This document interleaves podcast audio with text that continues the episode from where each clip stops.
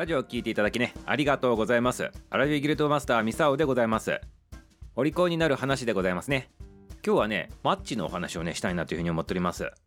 マッチでございます。マッチ。あのね近藤正彦さんではございませんからね皆様間違わないようにしてくださいませね。はいあの中高年アラビュ世代アラフォー世代の皆様あのね若かりし頃ね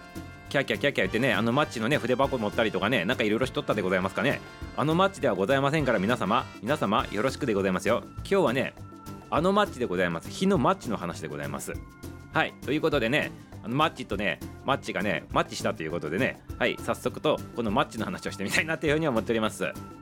でなんでね今日がねマッチの話なのかって言ったらねこれはね9月16日マッチの日なんでございますね。それに由来しとってねこの話をねするんでございます。はいということでねマッチ話でございますよ。ということでございましてこのね人間っていうねこの生き物がおるでございますね。私たち人間でございます。はい人間じゃない人はね今ねラジオの方聞いとらんと思うでございますけど皆様人間さんでございますよね。はいこの人間さんはでございますね。あの進化してきたんでございます。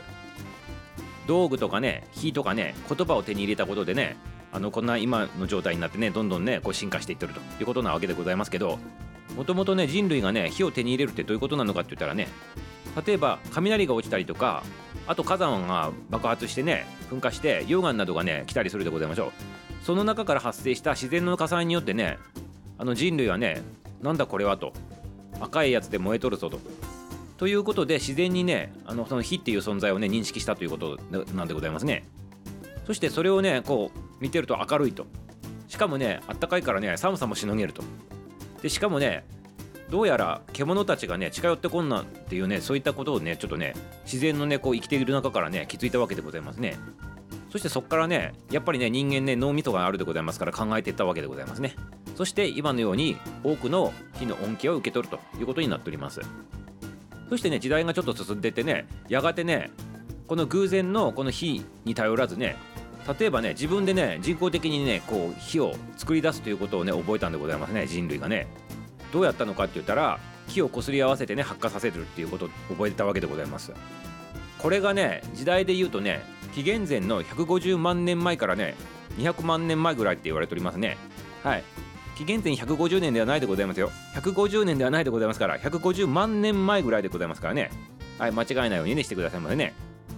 その後ね火打ち石の、ね、時代をね得るわけでございますね。こうねカチンカチンカチンってあのあの石と石をねこすり合わせてね火花散らしてねあの火を発火させるっていう方法でございますけどね。そしてそういうのもね得てねようやくでございます。たどり着いたのがね150万年ぶりぐらいでございます。はい。1827年でございますね。これね日本で言ったら江戸時代のね後期だと思ってくださいませだいたいそれぐらいの時にイギリスの方でねようやくでございます。ようやくねマッチがね開発されたんでございますね。めちゃめちゃ遅くないでございますかねこれね。人類ね自然の方からね火を覚えてねこすり合わせてね発火させることを覚えてね火打ち石までね時代がね結構ね早くパンパンパンってきたんでございますけど、こっからがね長かったでございますね。マッチまでね。これね多分ね神様の方から言われたんでございますねきっとね。火はちょっとマッチって言われたんでございます。はいそしてね日本でねマッチがね実際生産されるようになったのがこのねイギリスでねマッチが開発されてしばらくでございますね。明治9年の話でございます。約ね50年ぐらい後でございますね。最初にねマッチというものができてね。そしてこれがね明治維新後でございまして次々にとねこのマッチの工場が作られるわけでございます。そしてね一時期はね日本のね輸出品ともなったそうなんでございますね。メイドインジャパンでございます。はいメイドインジャパンで世界にね輸出しとったということでございましてマッチを輸出しとったんでございますなんとね。ただねこの頃はね粗悪品も目立ったってことでね輸出が減っていってね多くのね工場がね潰れたということになっております。ということでねそのねブームに乗ってねどんだけマッチ作っとったんかいっていう話になるでございますね。しかもね質の悪いやつということでね粗悪品ってことは火がつかないでございましょう。致命的でございますね。しかしねこのマッチっていうのはその当時やっぱり火っていうものをこう起こす手段っていうものが今みたいにねないわけでございますマッチ以外ね。あとね気をこすり合わせてねこういちちやるわけにもいかんでございますから。まあその必需品であったもののねその後ねあのこう日本はね戦争の時代に突入していくわけでございます。そしてねその戦争の影響によってねこのね戦時中に関してはね工場が被害に遭ったりとかあとそもそもがね原材料がなくてね生産できなくなってしまったっていうことでマッチの生産量というのがゴーンと落ちたわけでございますね。でも今ほど言ったようにマッチっていうのはやっぱり生活には必ず必要だったもんでございますからないと困るということで国の方がね規制をかけたんでございますね。これがねマッチの価格統制例っていうやつでございます。そして配給統制っていうのがこう出されてマッチも、まあ、国が決めた量しかこうもらえなくなったというそんなね流れになっておりますね。そしてようやく戦争が終わって戦後でございますね。自由販売が復活したっていうことで今日の日がマッチの日というふうにねつながっていくわけでございます。はい素晴らしいストーリーでございましたね。紀元前百数十年前の話からねこのマッチの日までのねストーリーいかがでございましたかね。皆様お礼はいいでございますよ。サンキューベリーマッチいらないでございますからありがとうございます。はいということでねあのマッチのお話でございましたけどマッチ一つとってもねマッチ一つにとってもねあの結構なね歴史があったんだなというふうにね感じていただけたらいいかなというふうに思っております。そして一番最初冒頭にね言ってきたね近藤正彦さんでございますけどマッチつながりでございますね。はい近藤正彦さんねマッチにね関係あるのかっていう話なんでございますけどこれに関してはね夜やっております生ライブ配信でございますね。アラフィフギルドの生ライブ配信の方でね明らかにしてみたいなっていうふうに思っております。はいマッチについてのいろいろなねお話をちょっとしてみたいなっていうふうに思っておりましてね。皆様ぜひぜひね夜の方もね参加してきてくださいませね。ということでね今日はねマッチの話をねしてきたでございますね。おすすめのラジオ番組でございます。ココの独り言でございますね。はいこのねココの独り言っていうね番組でございますけどこれはね誰がやっとるのかって言ったらねココさんでございます。はいそのまんまかーいってね突っ込みたくなるんでございますけどねココの独り言っていうね番組をココさんがやっております。はいこの番組もおすすめでございますよ。この番組はねアラフィフギルドのねあの生ライブの方にね毎回毎回に入っていただくリスナーさんでもありましてねそのココちゃんでございます。はいココココココちゃんってね言ったりとかしてね登場してきた時にねミサをね歌を歌っとるんでございますけどはいそのココちゃんでございます。この番組はね結構ねいろんな配信やっておりましてその日その時ね自分の心の中にあるものをねこうアウトプットねするというねそんな感じで喋っておりますね。これでね喋り方もね独特なんでございますねここちゃんね。はいここね。ってねそんな感じから始まるんでございます。はい皆さんまあぜひね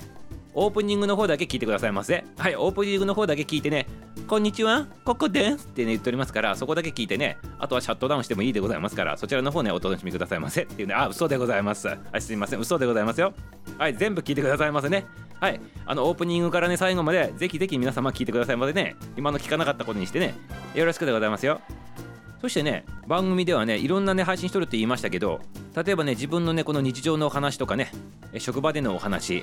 そしてね何かねトラブルがあった時のお話とかねあとね何を勘違いしたかねあの歌も歌い出したということで ございます。っていうことでこれもねちょっとねわざとね今ねでわざとディスった感じで言っとるんでございますけどこの歌声もね素晴らしいでございますね。綺麗な声しとるんでございますよ。ビブラートもなかなか素晴らしいということでね。そしてねなんとね自分でね曲作ったりしてね歌っとるんでございます。すごくないでございますかね。そしてねこのね歌もねまあ、本人さん曰くでございますけどアラフィフギルドの方でねミュージシャンの誠さんっていうのがおられましてその誠さんがね楽曲提供してねココちゃんを歌ってねミサオがねミックスさせていただいたっていうそんな縁でねココちゃんがね歌に目覚めてしまったということなんでございますね。はいそしてね先ほど言ったようにね何を勘違いしたかでございます。いや嘘でございます。素晴らしいでございますね。それをね行動に移してねあのねもうねシンガーソングライターになっとるんでございますね。ここまでねなんと3ヶ月ぐらいの間でございますよ。